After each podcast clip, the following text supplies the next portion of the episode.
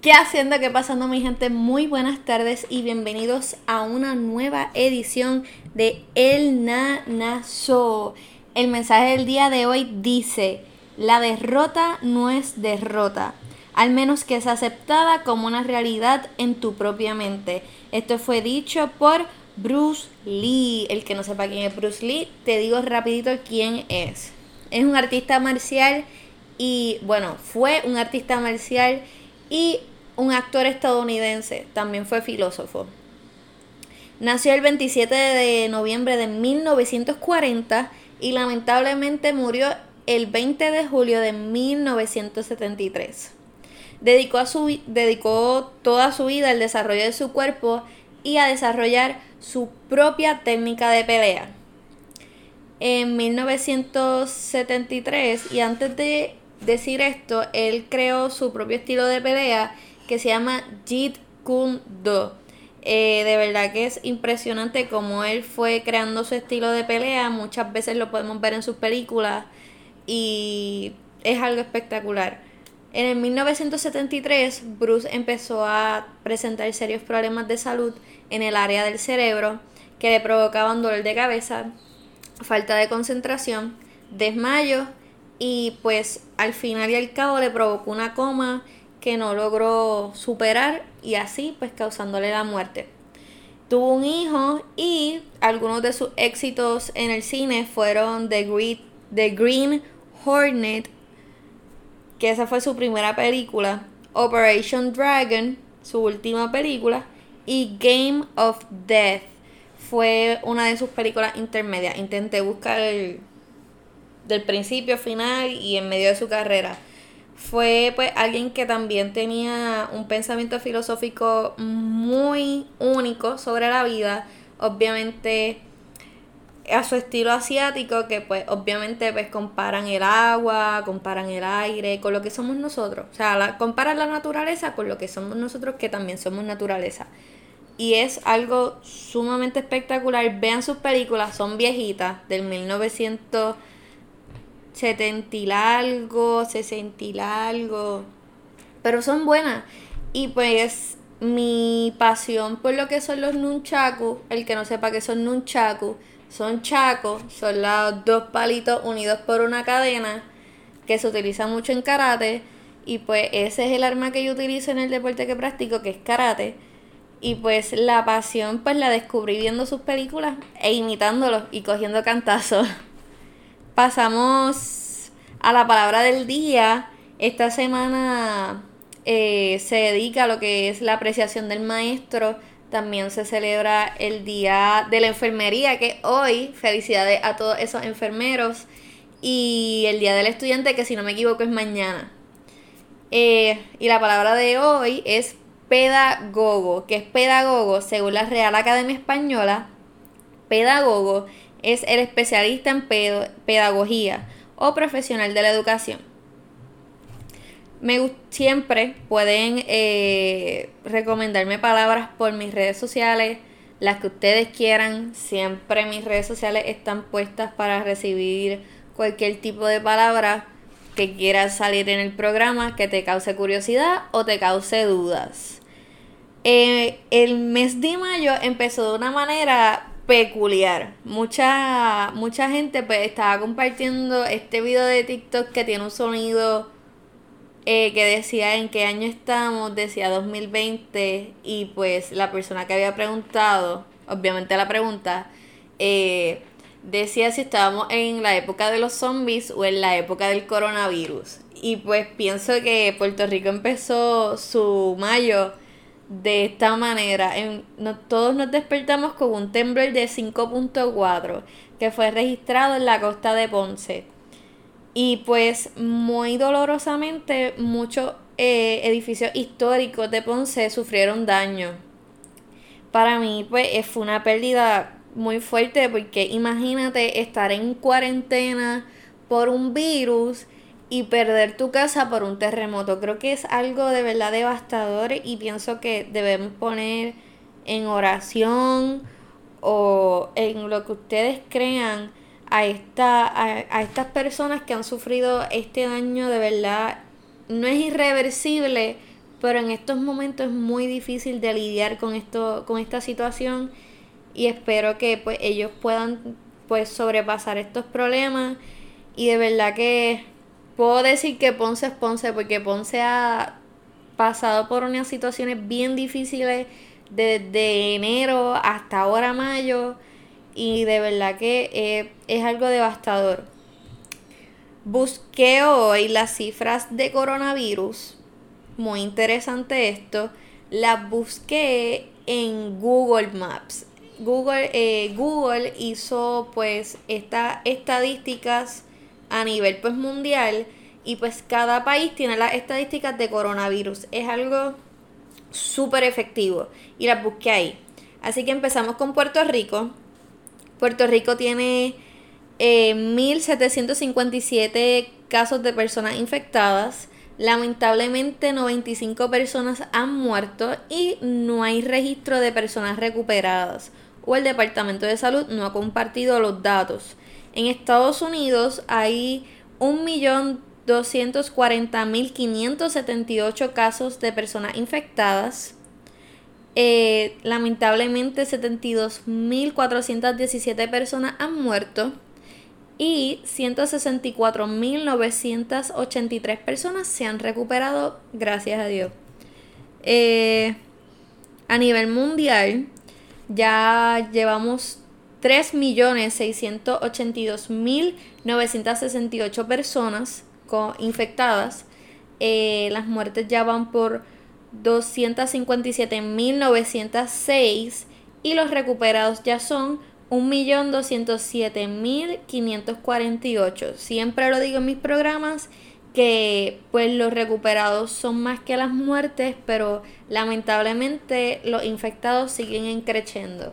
Así que gente, vayan, eh, sean muy cautelosos porque la reapertura de los comercios ya empezó desde el lunes y es muy delicado que nos protejamos porque así mismo como estamos encrechando en los casos, esto puede explotar de una manera significativa si no nos cuidamos. Así que ya saben, siempre cuídese, póngase guantes, mascarilla, se baña.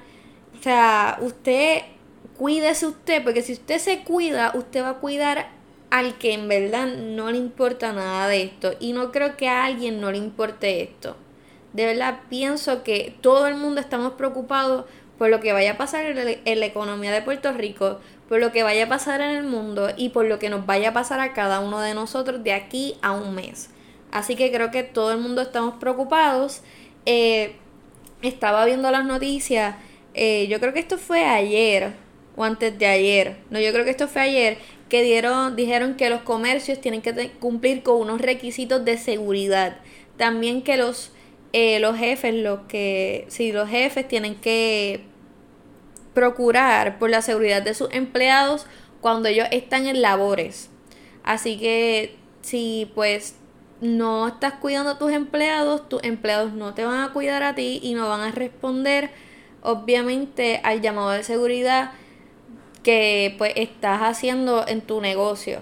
Por ejemplo, si trabajas en alguna frutera, pongamos, y pues tú no estás cuidando a tus empleados, no le estás no estás mandando a poner guantes, no los estás mandando a poner mascarilla, no los estás mandando a que pues cada vez que entre público a tu negocio, pues ellos digan, no, va a entrar uno y pues espere usted hasta que salga el cliente que acaba de entrar, pues créame que sus empleados se van a ver afectados porque se pueden infectar, se pueden ver afectados porque se van a sentir inseguros y no van a responder a su llamado de seguridad.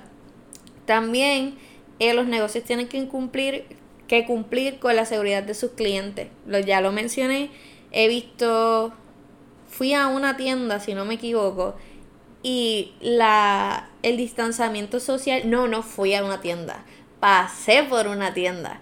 Eh, y vi una fila y literalmente había distanciamiento social y pues había un empleado afuera mandando entrar a la persona, era algo espectacular, así que debemos eh, pues velar por la seguridad de nuestros clientes, ya que son los que pues nos dejan el dinero y también pues así poco a poco y creo que la economía de Puerto Rico va a empezar a funcionar y estar activa poco a poco, pero eso sí, todos tenemos que colaborar en esto. Algo que pasó a principios de mayo, que esto fue el 1, y esta noticia salió después que yo pues terminé de grabar mi podcast, que me llegó la notificación que una señora eh, fue a la fortaleza, obviamente en actos de manifestación, con una bolsa de basura blanca y esa bolsa de basura tenía cinco cabezas de puercos. El que no sepa qué es puerco es lechón o cerdo. Eh, con cinco cabezas de puerco y las puso en la valla. O sea, y las cabezas no estaban cocinadas, las cabezas no estaban como que, pues, estaban crudas, pero no tenían la piel del cerdo, sino era como que per se los músculos y todo eso. Eh, y para mí eso fue súper impresionante porque ella los puso y no dijo nada y se fue. Fue algo para mí que eso dijo más que mil palabras. De verdad que sí. Y pienso que este, este acto que esta señora hizo fue un acto que tenía un significado político, social, yo me quedé pensando yo qué sí, qué, qué significado tiene, tiene que ver con las tres ramas de nuestro gobierno, tiene que ver con los diferentes departamentos que tiene el gobierno, tiene que ver con el equipo de la gobernadora. Ni idea, de verdad que no. Y pues no quiero compartir mi como que los diferentes pensamientos que tuve porque puede que tenga algún encontronazo pero nada, de verdad que le, les invito a que piensen qué significado tuvo poner cinco cabezas de puercos frente a la fortaleza. ¿Qué significado le da a usted? Yo por lo menos me fijé en lo que era la policía de Puerto Rico al ver que ella estaba poniendo cabezas de cerdo en, en las vallas. O sea, yo como policía me hubiera quedado como que, ¿qué ella está haciendo? ¿Qué tiene? O sea, ¿qué está pasando? Y me disculpa Pepa, Pepa, perdóname, perdóname Pepa, pero tenía que decirlo. Eh, y fue algo de verdad que me quedé, me quedé sin palabras. Al ver eso dije, aquí fue, aquí, aquí, este mensaje yo creo que ha sido el mejor que han enviado, o sea, de la mejor manera, sin decir una palabra. Es que es algo impresionante. Eh, pasamos a notas de salud. A muchos de nosotros nos llegó la, eh, la alerta de donación de sangre. Muchos nos quedamos atónitos al, ver la alarma y pues no había, hubo una controversia con el número de teléfono que había porque mucha gente llamaba, no contestaban o salía que el número era inexistente. Disculpen, me tranqué ahí. Eh, y fue me puse a investigar y era que el banco de sangre de Puerto Rico se estaba quedando sin sangre. Y esto, pues yo dije, wow, así que hay mucha gente necesitada o mucha gente que están transfundiendo y pues eh, estaban pidiendo eh, que la gente donara plasma. Gente que ya se haya recuperado del coronavirus. También pues si no te ha pasado lo, lo del coronavirus o no te has hecho las pruebas, pues verifícate primero que no tengas el coronavirus y sea asintomático y nada, si te recuperaste pues dona sangre o dona el plasma porque hay gente que lo está necesitando y puedes tú salvar vidas por donar sangre. Así que nada, ahí los dejo con eso. Algo muy interesante que se ha desarrollado en esta cuarentena ha sido el síndrome de la cabaña que es el síndrome de la cabaña, nada más y nada menos que el miedo a salir por el miedo a infectarse o a morir si te infectas con el virus. Esto yo a veces pienso que tengo el síndrome de la cabaña, pero de verdad no lo tengo. Ya lo averigüé, logré salir sin ningún problema, no tenía ninguna preocupación, sabía que estaba protegida pero mayormente dijeron que esto va a afectar a las personas mayores o a las personas hipocondriacas. También puede afectar a jóvenes, pero pues se estima que hay más personas de la tercera, de la tercera edad que están sufriendo de este síndrome. Nuestro ambiente está va, eh, ha sido trastocado por la invasión de un insecto. Se llama el avispón asiático o mejor conocido como la vespa mandarina. Esto es una avispa gigante, o sea, es como, como así, de grande.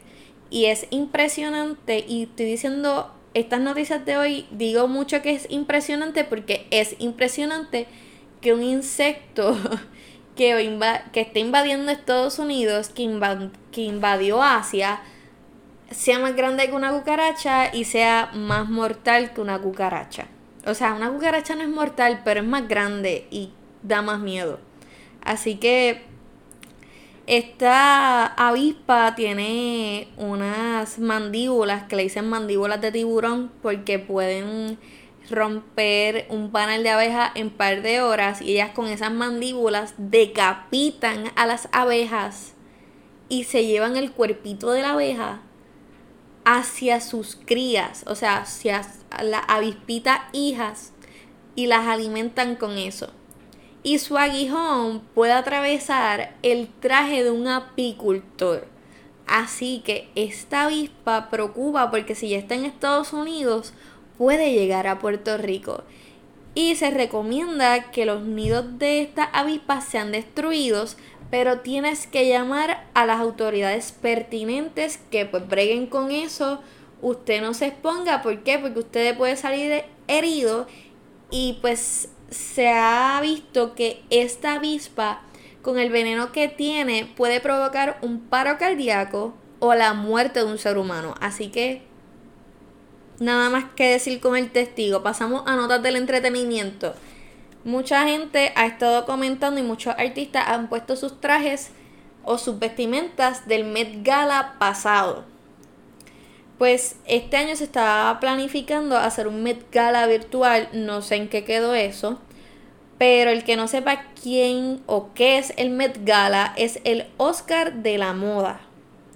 Es el evento más importante de la industria de la moda donde diseñadores buscan a sus figuras públicas y las pues las visten, le hacen vestimentas extravagantes, sumamente caras y pues compiten por cuál es el mejor vestido y me imagino que por las distintas categorías que hay. Una de las personas que pues se llevó el corazón de todo el mundo fue Lady Gaga al exponer tres vestimentas en una sola noche y sin desaparecer. Ella caminaba y de la nada tenía otra vestimenta. Era algo de verdad en, otro mundo. Así que muchos artistas pusieron sus vestimentas del año pasado, hicieron referencia a, a esta actividad del Met Gala y pues con comentarios de que querían volver a participar del Met Gala y que pues es algo impresionante. Hay una anécdota de una actriz llamada Tiffany Haddish. Ella pues, en una de sus entrevistas expuso una de sus eh, anécdotas sobre el Met Gala, que era que no daban mucha comida y quedaban bien poquita y pues ella se llevó un 10 piezas de pollo y pues la gente pues se regó el chisme de que ella tenía pollo en su cartera y pues la gente le pedía y uno de su uno de los diseñadores le pidió pollo ella le dio el pollo o sea, le di una presa de pollo. Y gracias, en agradecimiento a que alimentó ese diseñador, ese diseñador le hizo un traje y pues no le cobró nada. Fue, o sea, fue un trueque. Fue creo que el mejor trueque que hubo en el 2019.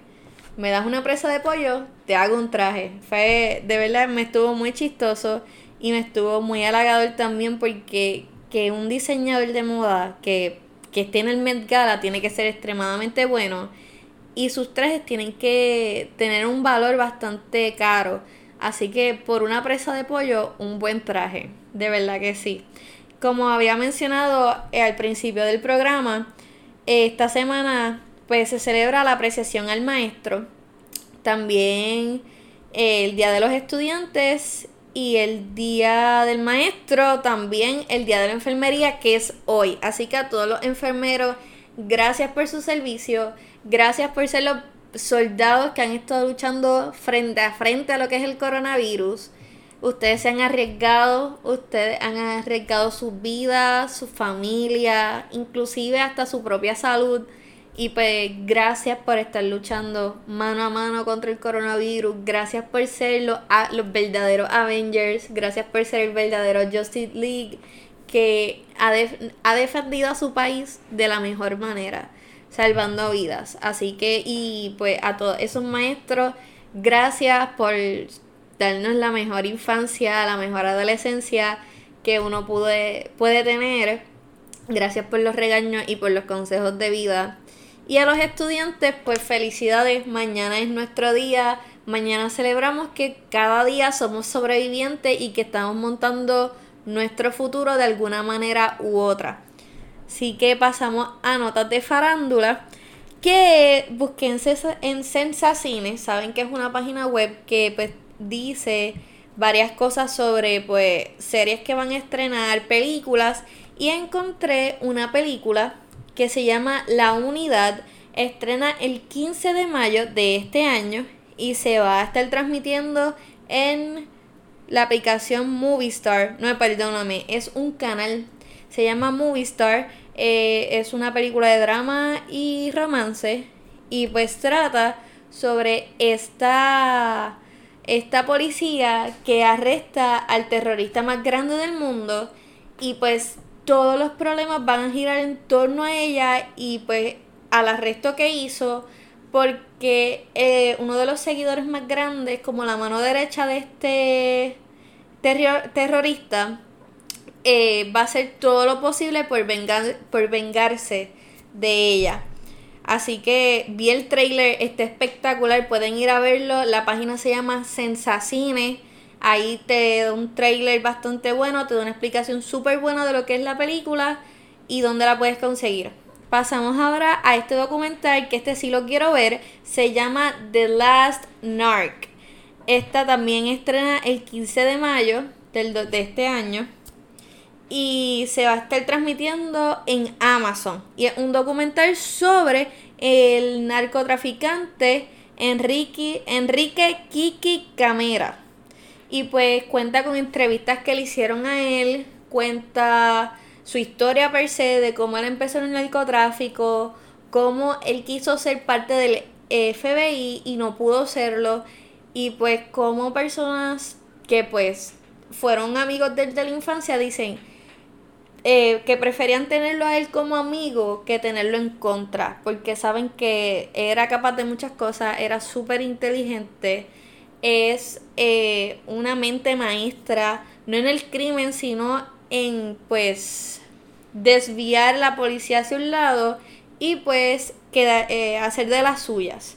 Así que estoy súper emocionada por este documental, pienso verlo Así que los recomiendo. Así que, bueno, gente, esto ha sido todo por hoy. Y recuerda, si la vida, disculpen, si tan mala te parece la vida, no te reveles, solo enloquécete. Se me cuidan.